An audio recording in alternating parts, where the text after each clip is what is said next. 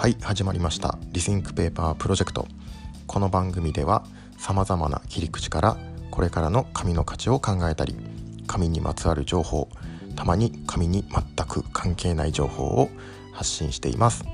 この番組は清水志向株式会社の清水聡がお送りいたします。はいちょっとですねさっきから外でカラスが泣いていてですね、えー、入ってしまったら申し訳ないんですけれども、えー、BGM として楽しんでいただけたら幸いでございます。はい今日はですね車検証が電子化へというテーマでお送りしたいと思います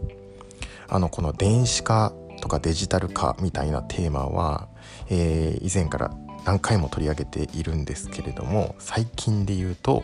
えーと、デジタル教科書とか、えー、受発注業務それから、えー、新聞とか漫画ですね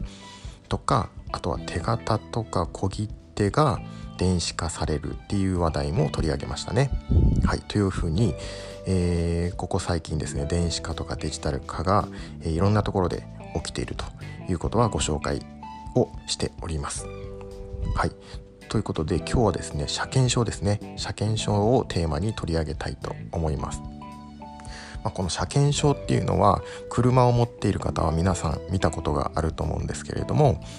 あの車のダッシュボードですねに必ず入ってると思います皆さんですね、えー、この車検証っていうのはこれ持ってないと、えー、ダメなんですね。でこの車検証の中には、えーと、車の情報が全て載っていると,、えーと、車の、えー、ナンバーとかあとはどこのメーカーのどんな車なのかとかあるいは車のサイズとか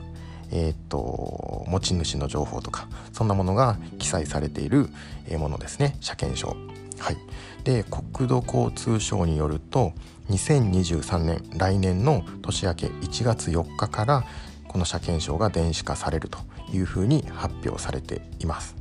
はい、で、まあ、紙業界の方はですねああまた電子化かという感じで、えー、落胆されたと思うんですけれどもここで紙業界に朗報でございます。えー、この車検証ですねが電子化されてもなんと車検証の紙の発行は続きます。はい。あの続くんかーいっていう今ツッコミが聞こえたんですけれどもそうなんです、えー、紙の発行は続きます。でもですねちょっとサイズが変わるんですね。今までは A4 サイズ、まあ、コピーサコピー用紙ぐらいのサイズだったんですけれどもこれが3分の1のサイズ A6 ぐらいのサイズに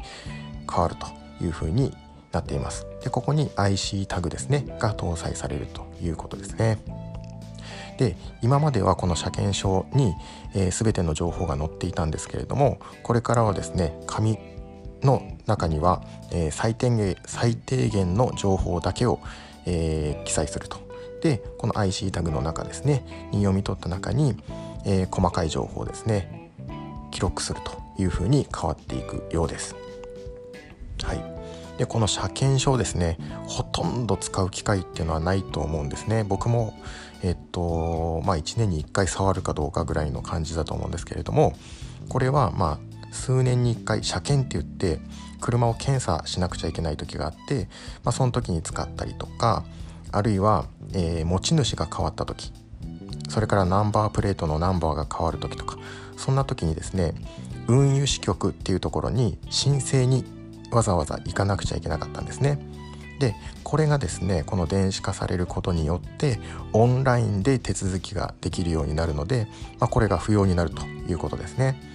まあ、今回のこの電子化で一番の、え、改善点というかポイントはこの,、えー、この運輸支局ですね。に申請に行かなくてよくなると。オンラインで手続き手続きが変更の手続きができるようになると。いうところがポイントかなという感じですね。まあ、あの紙の発行は続くので完全に電子化というわけじゃないんですけれども、まあ、他のところでもそうですよね。デジタル教科書とか、まあ、新聞雑誌もそうですし、えー、手形とか小切手もまあ一気に変わるわけじゃなくてこういう電子化とかデジタル化っていうのは緩やかに、えー、段階的に進んでいくように感じますね。はい今日はですねこの車検証が電子化へというテーマでやっていきましたはい。えー、今日はこの辺で終わりたいと思います最後までご視聴いただきましてありがとうございました